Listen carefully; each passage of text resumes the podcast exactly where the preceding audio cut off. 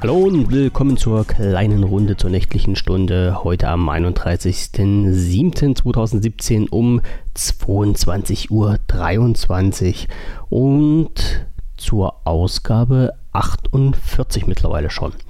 Ja, äh, ich hoffe, ihr habt ja schon mitbekommen. Also letzte Woche hatte ich ja als so kleines Schmankerl einen extra Podcast gemacht über den Test für das Surface Laptop. Ich hoffe, das war soweit okay. Fragen sind nicht reingekommen. Wenn ihr noch Fragen habt zu diesem Gerät, ähm, ja, meldet euch ganz einfach. Ich kann noch ein bisschen was dazu erzählen. Ein paar interessante Sachen habe ich vielleicht noch auf Lager, wenn sich jemand für das Gerät selber interessiert.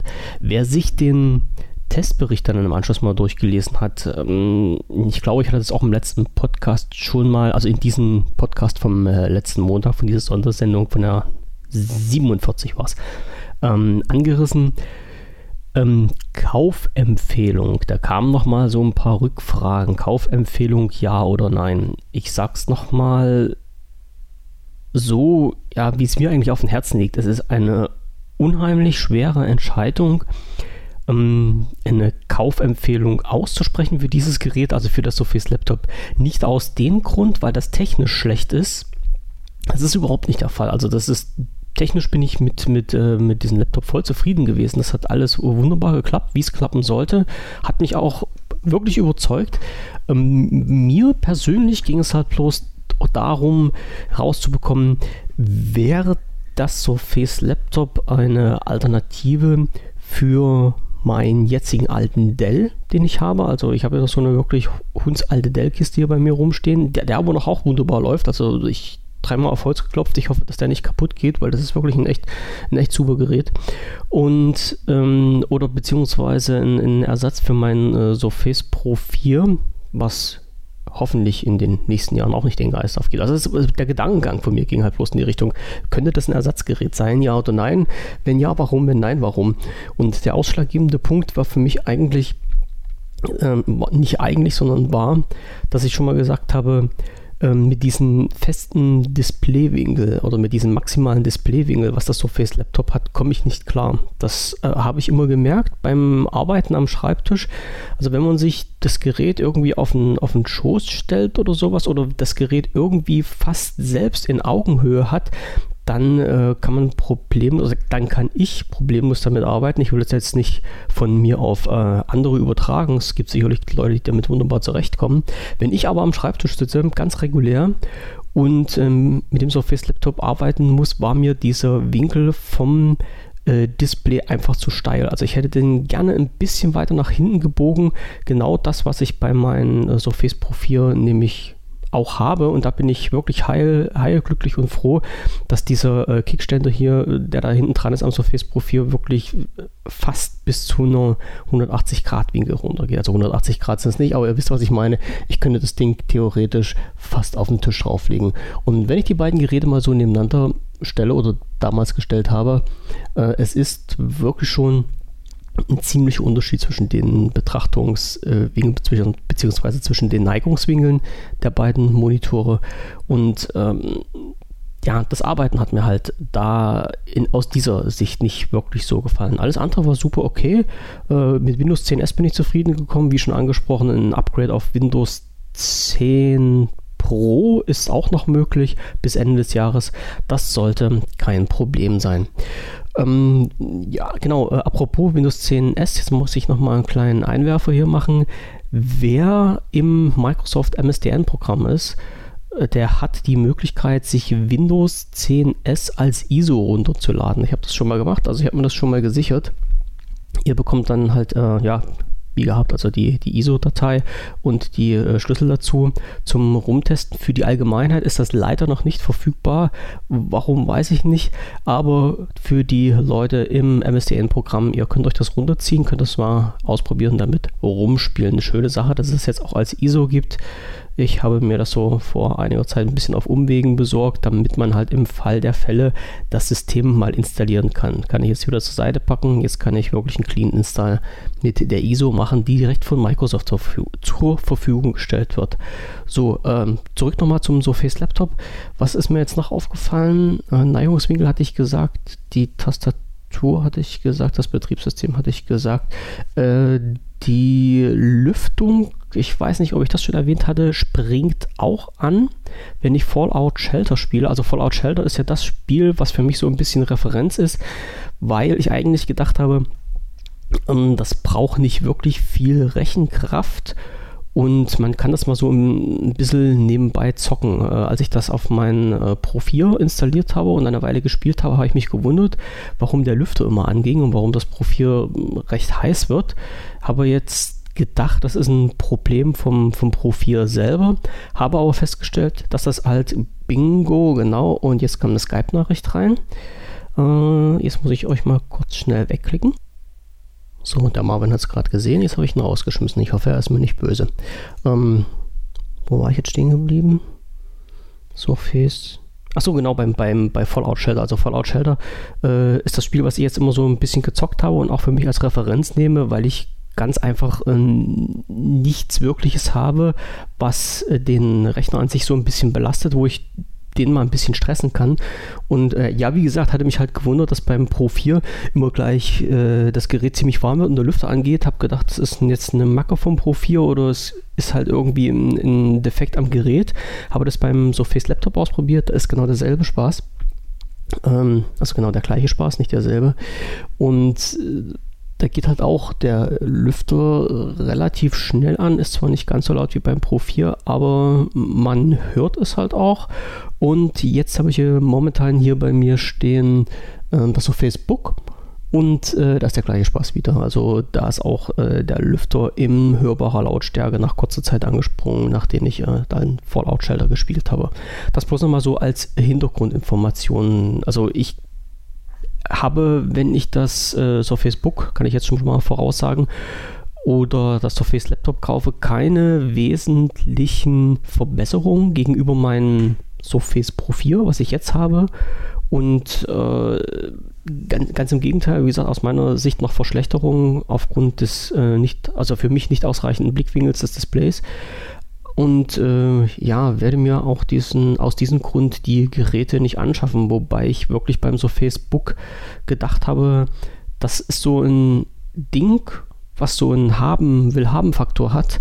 Und ich war wirklich kurz davor, mir das äh, zu kaufen, habe dann aber gesagt, okay, ich hole mir das mal als Testgerät, als Teststellung. Vielen Dank an dieser Stelle nochmal an äh, notebooksbilliger.de, die mir wieder mal ganz unkompliziert und schmerzlos dieses so Facebook zur Verfügung gestellt haben. Und äh, ich teste es schon seit einer Woche und bin mir noch nicht so wirklich im Klaren darüber, ob das wirklich eine Alternative ist. Der Testbericht zum so Facebook, der kommt aber noch. So, das bloß mal so als kleiner Nachbrenner. Also Frage, äh, Empfehlung ja oder nein. Aus technischer Sicht Empfehlung ja, auf jeden Fall. Ist okay. Ähm, Preis-Leistungs-Verhältnis, mm, ja, da muss ich schon mal so ein bisschen abwägen, 50-50, weil das Gerät an sich ist doch schon ganz schön teuer und alternativ bekommt man, das habe ich im Testbericht auch, glaube ich, reingeschrieben, in äh, Surface Pro 4 mit, glaube ich, noch besseren Werten dazu. Ähm, ja, und für mich persönlich Kaufempfehlung, also Kauf wird nicht zustande kommen aufgrund des Blickwinkels. Für alle anderen äh, ist es durchaus machbar. Aber wie immer, gilt, wenn ihr vorhabt, so ein Gerät zu kaufen, versucht das euch irgendwo mal im Real Life anzuschauen. Also geht irgendwo in den Technikmarkt. Also äh, bitte fangt jetzt nicht an, das irgendwo in, übers Netz zu bestellen, das dann drei Tage zu testen und dann wieder zurückzuschicken. Das ist äh, natürlich nicht ganz Sinn und Zweck der Sache. Äh, wenn ihr die Möglichkeit habt, geht einfach mal in irgendeinen Technikmarkt um die Ecke, wo das Ding rumsteht, denn äh, das ist das Einzige, wozu solche Technikmärkte gut sind, weil die ja Bearbeiter oder Berater oder wie sich diese Leute auch immer nennen, wie ich leider feststellen musste, wirklich keine Ahnung von der Materie haben. Also die sind geschult, dort irgendwelche Produkte zu verkaufen. Aus meiner Sicht Produkte, mit denen der Markt am größten oder den größtmöglichen Gewinn macht. Von allen anderen Sachen haben die keine Ahnung und erzählen teilweise auch äh, wirklich horrenden Blödsinn. Also auf die Beratung einfach mal verzichten. Äh, schnappt euch so ein Gerät, schaut euch das mal an, nehmt es mal in die Hand, tippt mal drauf rum, ähm, schaut mal, ob der Tastaturanschlag für euch so passt. Das ist nämlich für mich auch immer so eine Sache gewesen. Ähm, wie, wie lassen sich die Tasten drücken? Das klingt zwar immer ein bisschen, ein bisschen blöd, aber ähm, ich bin das vom Surface Pro 4 gewohnt, dass das recht flache Tasten in der Tastatur hat, die auch sich sehr leicht drücken lassen, ohne großartigen Widerstand.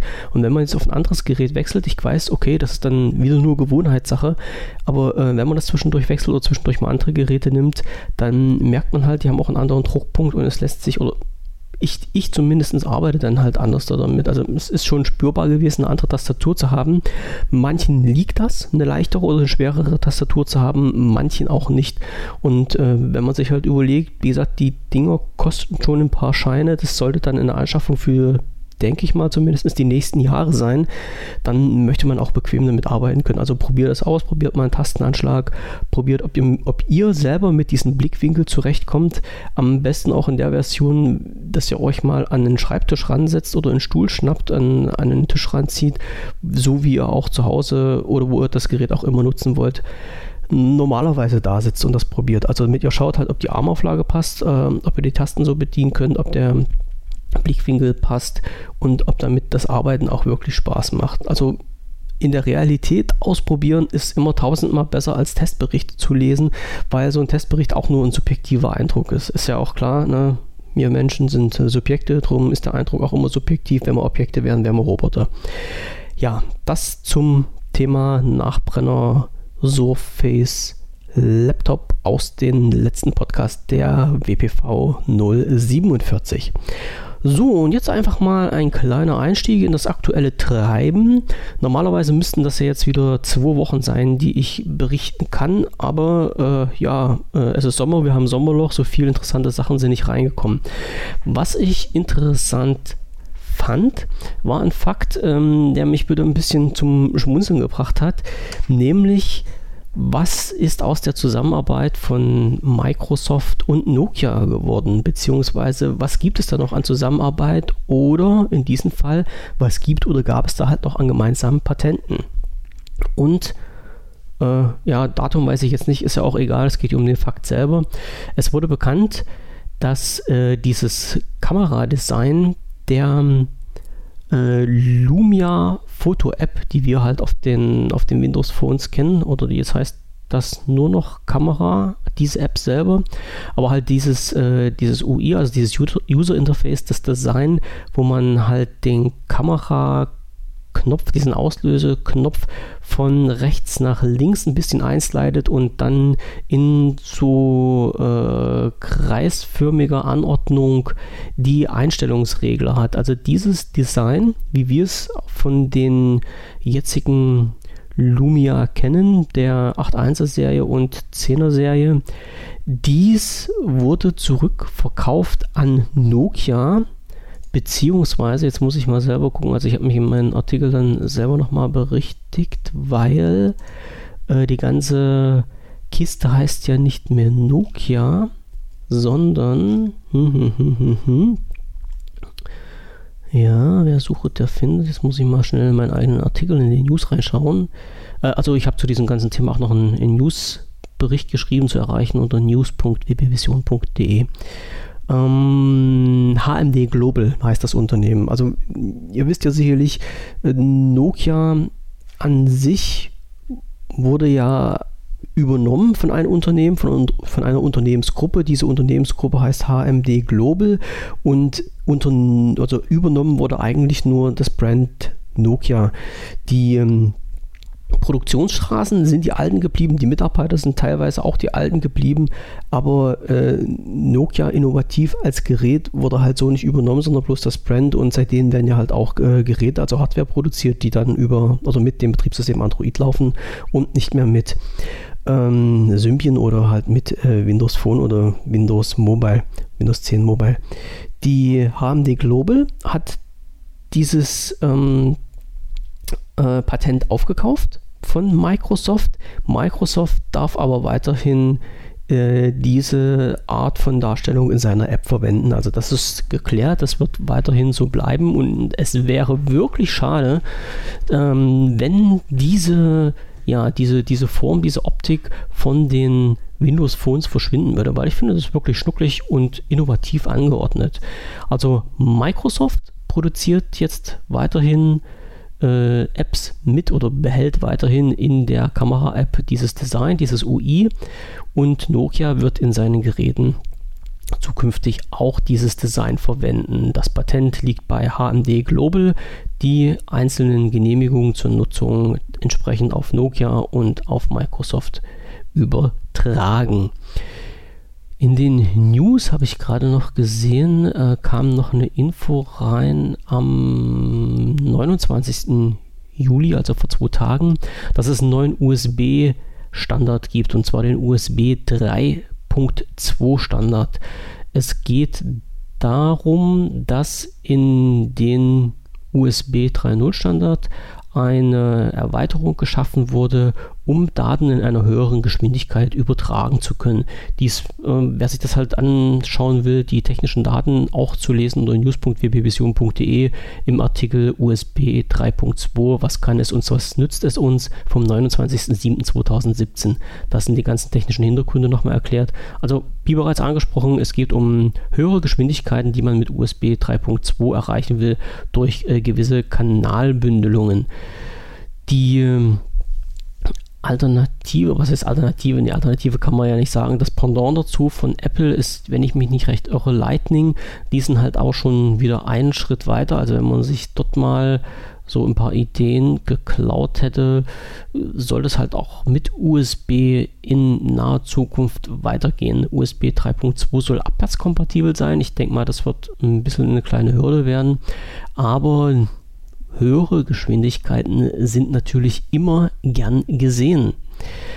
So, jetzt schaue ich wieder um auf die News, auf meine Notizen, die ich hier habe und weiter geht's mit einer Information für die Insider und zwar für die PC Freaks, die im Insider sind, beziehungsweise für die Leute, die die Insider-Version auf dem PC nutzen. Hier hat Microsoft eine Änderung im Fastring vorgenommen. Und zwar gibt es eine Option für die Leute, die sich im Fastring befinden. Wie gesagt, nur für den PC, nicht für Mobile. Die Version Redstone 3 ist immer noch im, also ja, ist ja immer noch im Fastring vertreten, solange bis er halt offiziell äh, ausgegeben wird von Microsoft und bekommt auch weiterhin Updates.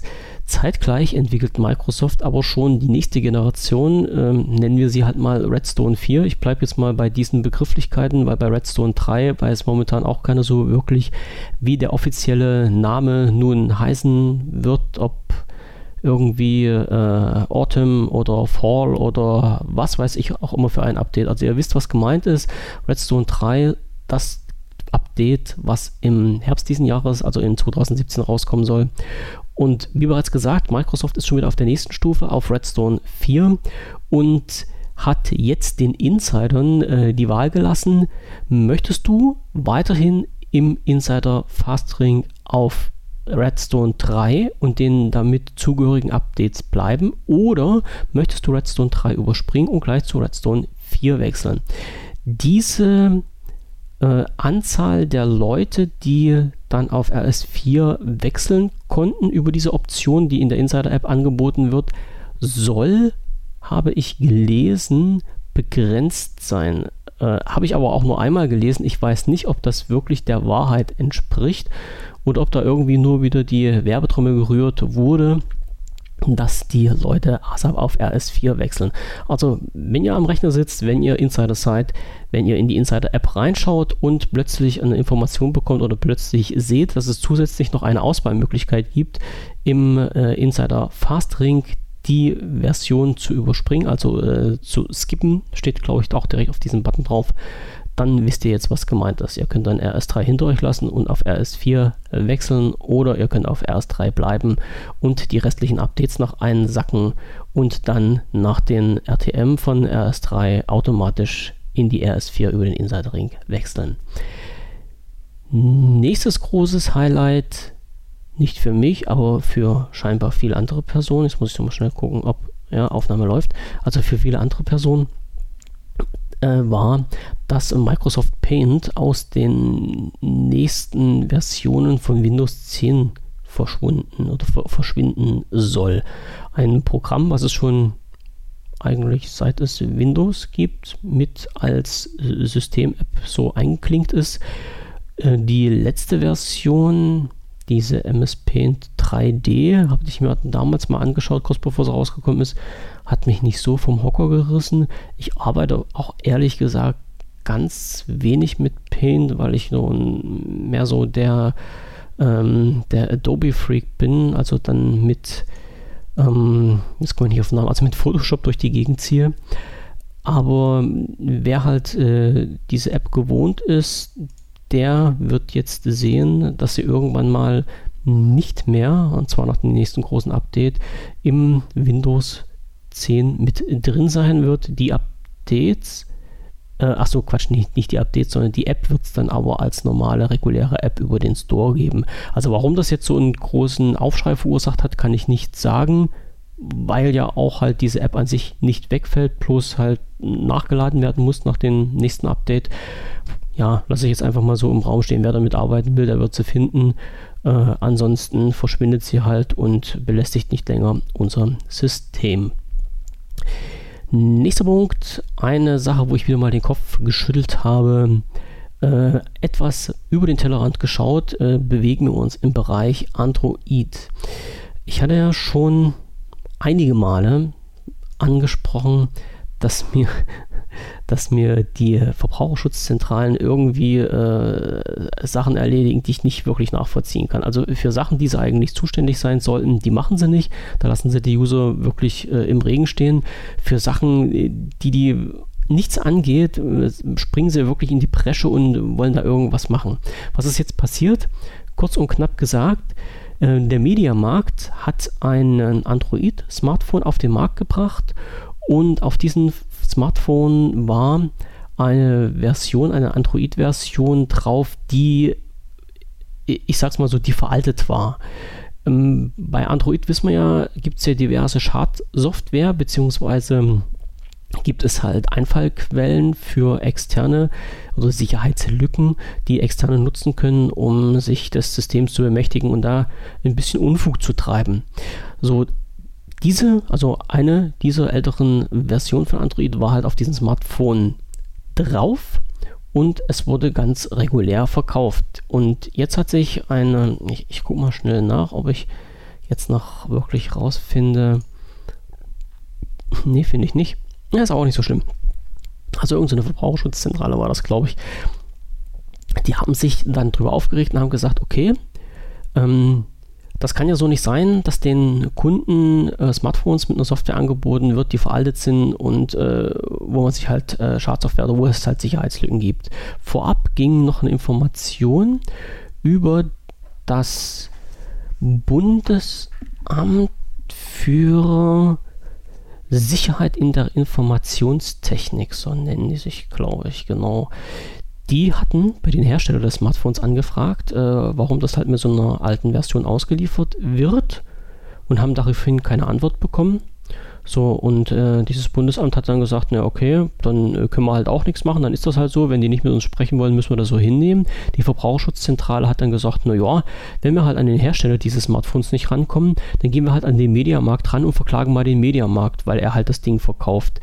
Und die, äh, ich sag mal, mit, mit den Hintergedanken, den die Verbraucherschutzzentrale gehabt hat, beziehungsweise das Argument, wo, der, wo eine Filiale des Mediamarkts in Deutschland verklagt wurde, war halt, der Mediamarkt ist der konkrete Partner des Endkunden. Endkunden finde ich halt auch immer so eine geile Sache. Also äh, des Kunden, der sich dieses Gerät kauft und der Mediamarkt ist somit verantwortlich, dass den Kunden entsprechende Geräte mit entsprechender Software ausgeliefert werden, wo es keine Sicherheitslücken gibt oder keine Sicherheitsbedenken oder nur geringe Sicherheitsbedenken. So, also ähm, kann man an den Hersteller nicht rankommen, verklagt man halt den Verkäufer. So kann man es natürlich aufmachen. Aus meiner Sicht wirklich totaler Schwachfug. Ich verstehe dann immer nicht, was in den Köpfen von den Verbraucherschützern rumgeht. Wie gesagt, die hätten andere Sachen zu tun und könnten damit ein bisschen was erreichen, wollen sie aber nicht. Aus meiner Sicht haben die sich dann wieder mal lächerlich gemacht. Aber so kennen wir halt die Verbraucherschutzzentrale für immer einen kleinen Spaß zu haben. Jetzt sind noch drei Punkte, vier Punkte, vier Punkte auf meiner Agenda. Die, ja, ich fange mal ganz einfach an äh, mit denen, die schon ein bisschen länger hier auf dem Radar rumschwirren.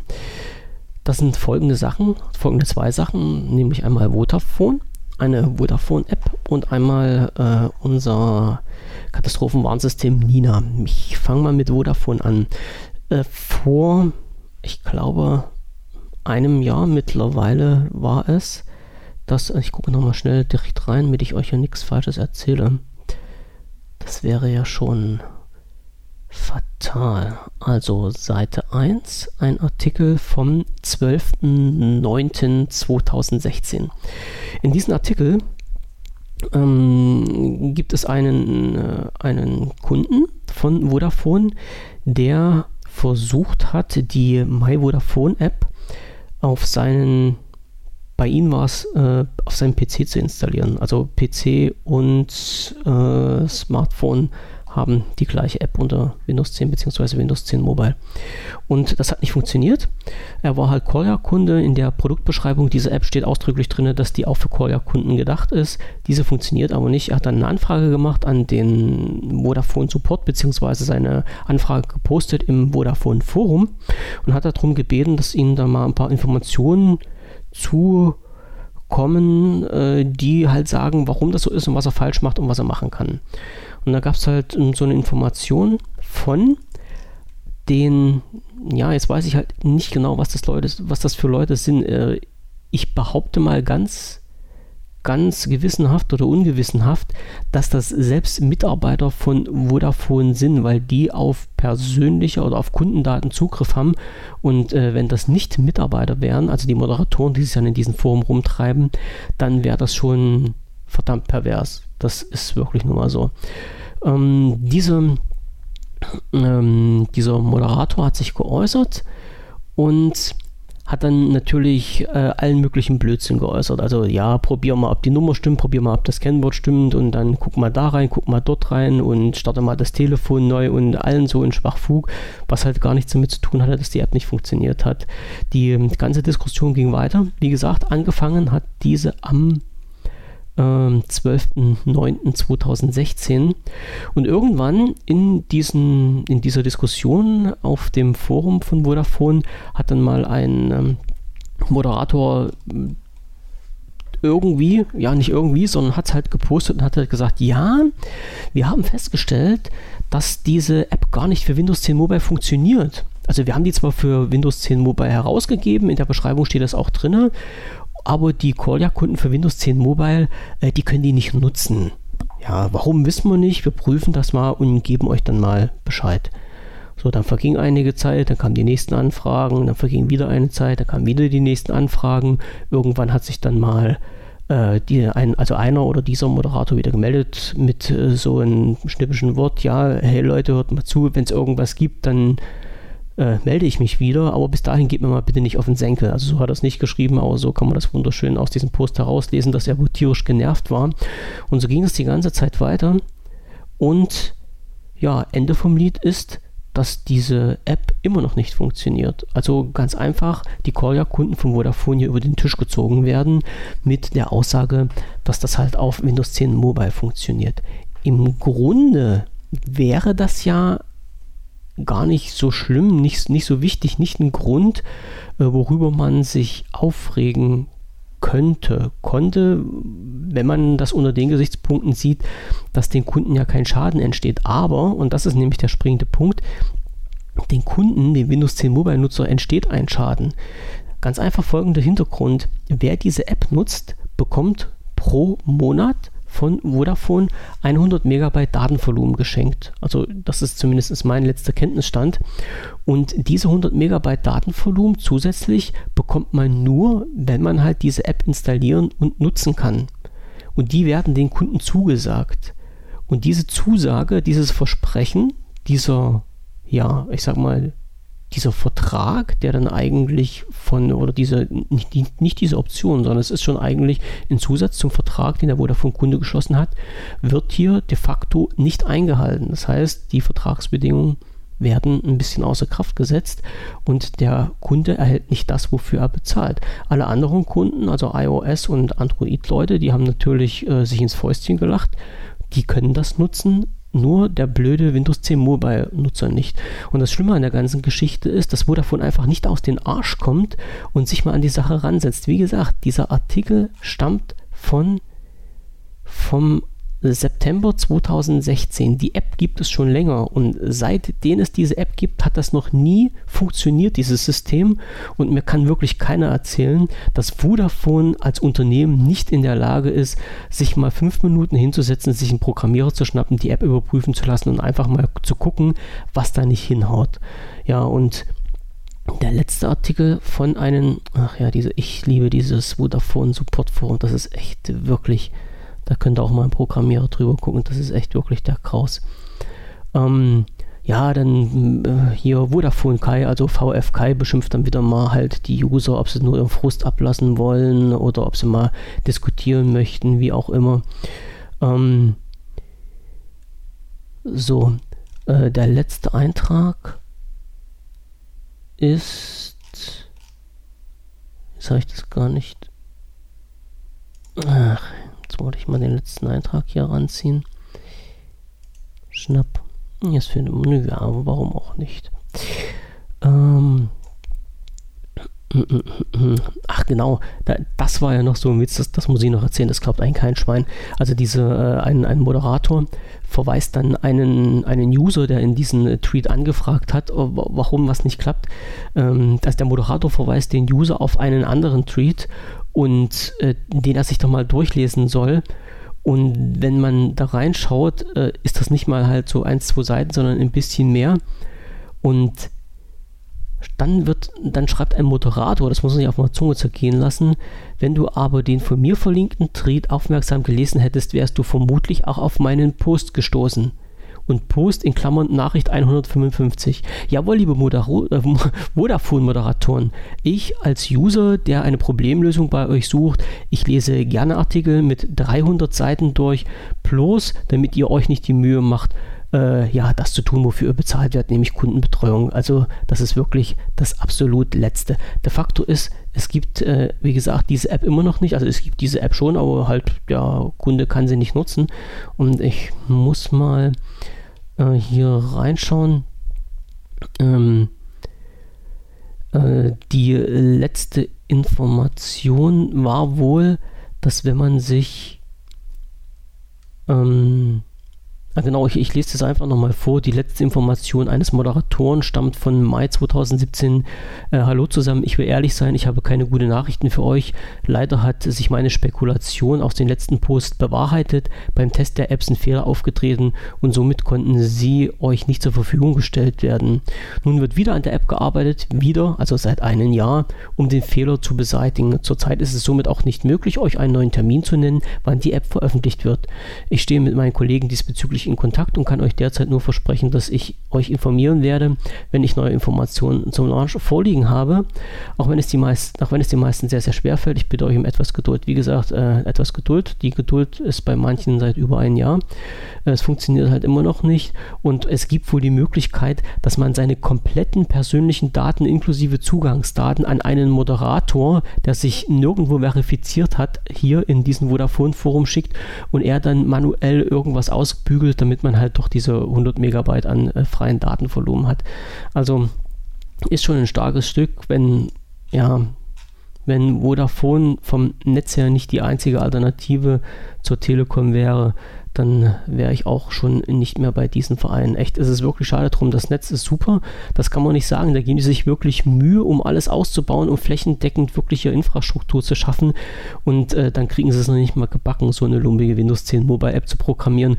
Und zum aller Unglück hat man dann auch noch ein Supportforum mit, mit solchen äh, ja, unfähigen Moderatoren, die sich halt ich sage so mit deutschen Worten, angepisst fühlen, wenn die Kunden drauf drängen, zu ihrem Recht zu kommen. So, Geschichte Vodafone vorerst abgehakt. Dazu kommt noch ein ausführlicher Artikel in den News, den ihr euch dann mal mit den ganzen Fakten und Rand- und Eckdaten durchlesen könnt. Zweiter Punkt, Nina-App. Das habe ich jetzt nicht auf dem Plan. Jetzt muss ich mal die ganzen Fakten aus dem Kopf rausziehen. Es gibt ein äh, für, ja, ich sag mal so, für den Bereich Deutschland zwei Unwetterwarnprogramme mit den dazugehörigen Apps. Das eine ist Katwan, das andere ist Nina. Und äh, Nina ist die Geschichte, Jetzt gucke ich nochmal schnell rein, wie diese Leute heißen, damit ich halt hier auch nichts Falsches sage. Und dann jemand denkt, ich ziehe mir das hier irgendwie aus den Fingern raus. So, liebes Twitter, schalte um. Nochmal umschalten und dann landen wir bei Hm. Dann landen wir eigentlich dort, wo ich hin wollte, was mir auch nicht angezeigt wird. Komm bitte, liebes Ding.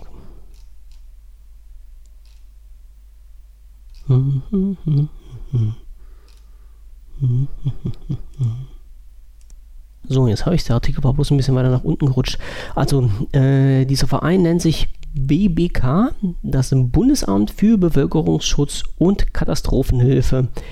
Ja, die Leute, die uns eigentlich Informationen aktuell brandheiß zur Verfügung stellen sollen im Notfall beziehungsweise bevor es zum Notfall kommt. Und äh, diese netten Leute haben halt diese App rausgebracht, die, ja, jetzt ist es halt wieder, genau, ähm, die ist auch zumindest theoretisch für äh, Windows 10 Mobile geben soll. Wie gesagt, das, diese App heißt sich Nina. Also Nina heißt das Programm. Für dieses Programm gibt es halt eine App oder soll es eine App geben. Und äh, ungefähr vor einem Jahr hatte ich beim diesen BBK schon mal angefragt, wie es dann aussieht mit der App, äh, wann die denn für Windows 10 Mobile rauskommt. Und da gab es die Information, es wird zurzeit geprüft, ob und wann diese App erscheinen wird. Die Hintergründe, warum da nichts näher rausgegeben wird, wurden offiziell äh, nicht kommentiert, zumindest nicht über Twitter. Ich habe dann bloß die Information bekommen. Wenn ich nähere Informationen haben möchte, soll ich mich doch gefälligst per Mail an das BBK wenden, was ich dann auch gemacht habe. Und äh, in, in, den, ja, in der Korrespondenz kam dann sinngemäß das heraus, es gibt halt äh, zu wenig äh, Benutzer von Windows Phones und äh, daher muss man halt prüfen, ob diese Mittel, diese finanziellen Mittel, die man dann ausgeben müsste für diese App, wirklich gerechtfertigt sind.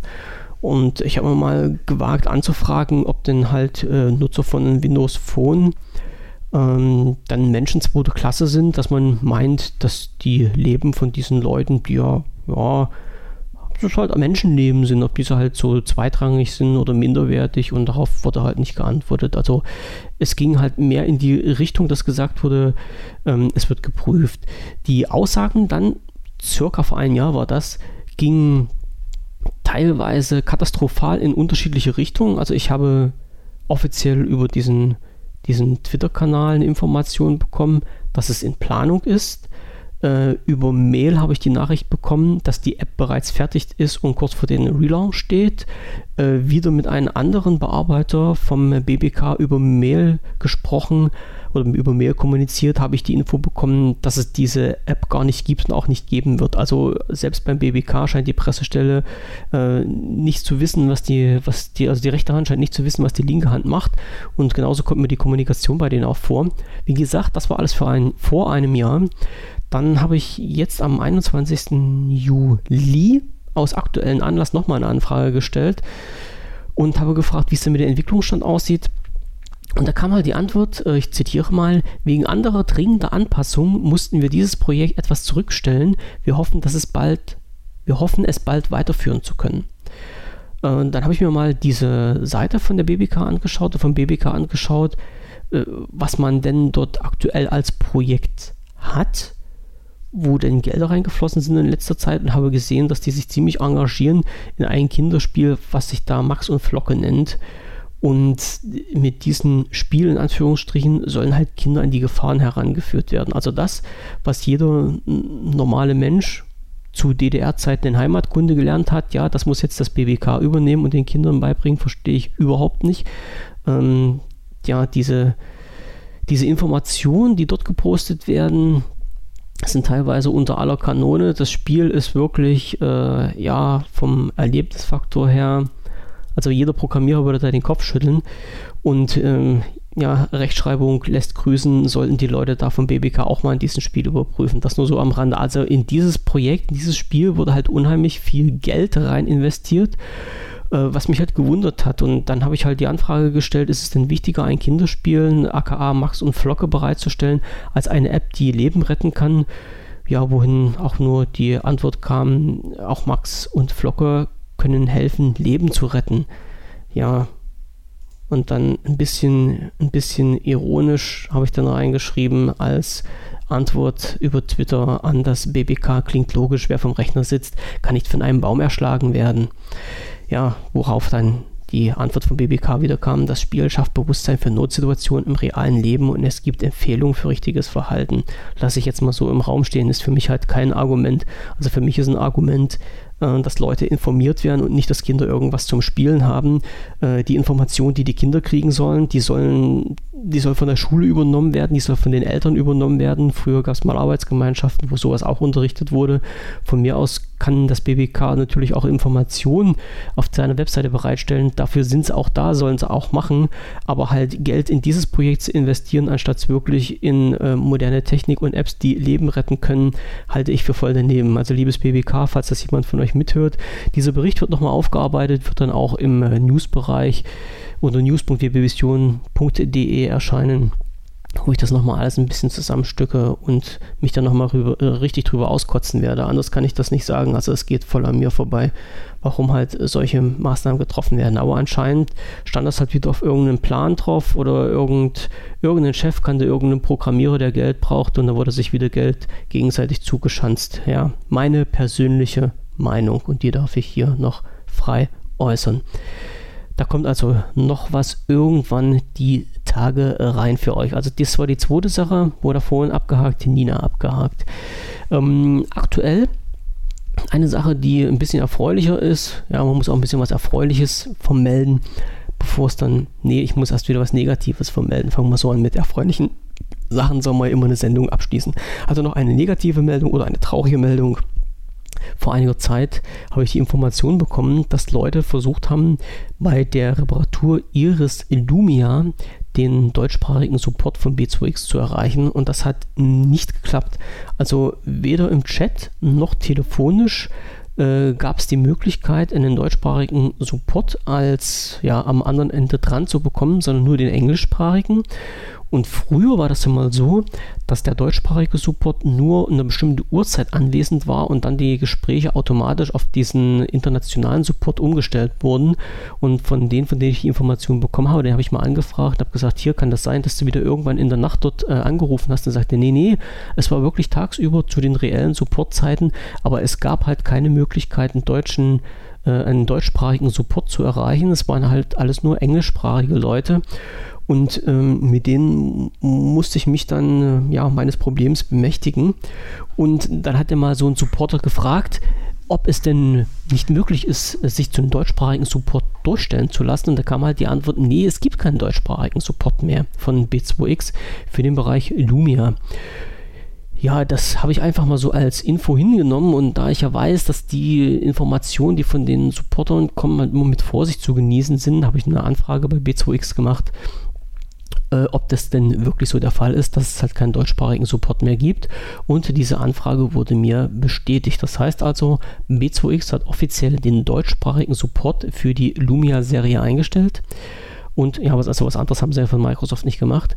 Und äh, es gibt nur noch einen englischsprachigen Support. Und ich bin momentan noch in Gesprächen mit äh, einem entsprechenden Mitarbeiter, der B2X dann in Deutschland vertritt, was man denn da gegebenenfalls machen kann, weil es ja auch Leute gibt, die unter anderem kein Englisch sprechen und trotzdem mit dem Support irgendwie in Verbindung treten müssen.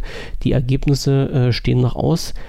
Ich hoffe aber mal, dass wir dann irgendwie eine Lösung finden werden. Ansonsten, wenn ihr davon betroffen seid, wenn ihr Leute kennt, die davon betroffen sind, die irgendwie an den Support rantreten müssen, sich das nicht trauen, sich äh, irgendwie damit nicht zurechtkommen, kommt einfach ins Forum rein. Äh, also unter wpvision.de, wenn ihr diese Seite aufruft, landet ihr direkt im Forum.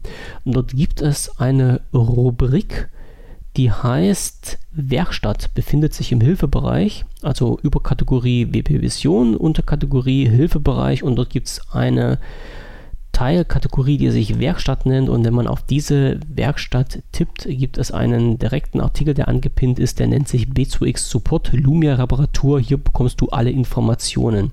Dort habe ich kurz in Deutsch den Weg erklärt, wie man die B2X Support-Seite benutzen kann. Und wenn ihr damit nicht klarkommt, wenn ihr Fragen habt, wenn irgendwas nicht klappt, postet dort einfach eure Sorgen, eure Probleme und dann kümmere ich mich darum. Ich habe keinen Draht jetzt zu B2X, dass ich das äh, sofort klären könnte, aber Vielleicht kann ich euch dort hilfreich oder beratend zur Seite stehen, damit ihr halt diesen Support äh, so nutzen könnt, damit es halt auch für euch Sinn macht und ihr nicht irgendwann aufgeben müsst, weil ihr die Informationen, die ihr braucht, nicht bekommt. Also wie gesagt, im Forum unter dem Hilfebereich in der Rubrik Werkstatt B2X Support Lumia Reparatur, hier bekommst du alle Informationen. Dort Fragen stellen, einfach reinposten, wenn ihr was wissen wollt, wenn ihr Probleme, Sorgen, Nöte habt und ich versuche mich dann ASAP darum zu kümmern. So, das war die letzte negative Mitteilung. Jetzt noch eine positive und damit schließe ich dann auch gleich den Podcast für heute. Es gibt einen Anbieter, der ja Webspace anbietet äh, und der nennt sich Mega. Vielen wird das wahrscheinlich noch im Ohr klingeln. Ich weiß gar nicht, ähm, wie diese, dieses Unternehmen vorher hieß. Also es wird dann als äh, File Sharing Hoster bezeichnet. Und ja, jetzt sehe ich das nicht. Ist auch egal. Also ähm, dieses äh, Mega, dieses Unternehmen gehört unseren, unseren Herrn .com, also den Herrn Kim Schmitz. Und der hat äh, diesen, diesen Dienst zur Verfügung gestellt mit dem Hintergrund, dass Informationen äh, sicher in einer Wolke liegen können, sollen und dürfen und das kostenfrei für die Nutzer und vor allen Dingen mit einem vernünftigen Speicherplatz. Und der vernünftige Speicherplatz müsste, wenn mich jetzt nicht alles täuscht, auf 50 Gigabyte pro Person in der freien Version begrenzt sein. Genau so ist es auch. Äh, wer mehr Speicher haben möchte, kann sich den dazu kaufen. Und das Gute jetzt an diesen ganzen an dieser ganzen Sache, deswegen bin ich auch drauf gekommen, für Mega gibt es eine Windows 10 App, eine geschlossene Beta gab es in den letzten Monaten. Die Beta ist jetzt geöffnet worden, kann man im Store herunterladen. Den Link werde ich in den Shownotes mit reinschreiben. Ja, den werde ich in den Shownotes mit reinschreiben, damit ihr euch das mal angucken könnt. Und dann kann ja jeder für sich selbst entscheiden, diesen Dienst zu nutzen oder nicht. Ich werde mir die App und die Funktionalität entsprechend in den nächsten Tagen nochmal zu Gemüte führen und im nächsten Podcast ein bisschen darüber berichten, wie die denn gemacht ist, ob man die auch nutzen kann und ob Mega vielleicht sogar eine Alternative zu OneDrive ist, zumindest in der freien Version. So, das war's für heute. Das war's für die Ausgabe Nummer ja, Nummer 48. So ist es für die Ausgabe Nummer 48. Dreiviertel Stunde haben wir jetzt durch. Ich mache jetzt Schluss. Äh, wünsche euch für diese Woche noch alles Gute, nicht zu heiße Temperaturen. Bei uns sollen es morgen 37 Grad Schattentemperatur werden. Wie der Wetterbericht darauf gekommen ist, weiß ich nicht. Ich hoffe, dass das nicht eintritt, sonst schmilzt mir die Butter noch im Kühlschrank. Euch allen eine schöne Woche, ein geruhsames Wochenende und ich hoffe, dass wir uns so in sieben Tagen mit der Ausgabe 48 des WP Vision äh, mit der Ausgabe 49. Ich bin völlig durcheinander hier. mit der Ausgabe 49 des wpvision.de Podcastes wiederhören. Bis dahin, schlaft schön, gute Nacht und viel Spaß beim Hören oder jetzt eigentlich schon gehört haben. Tschüssi.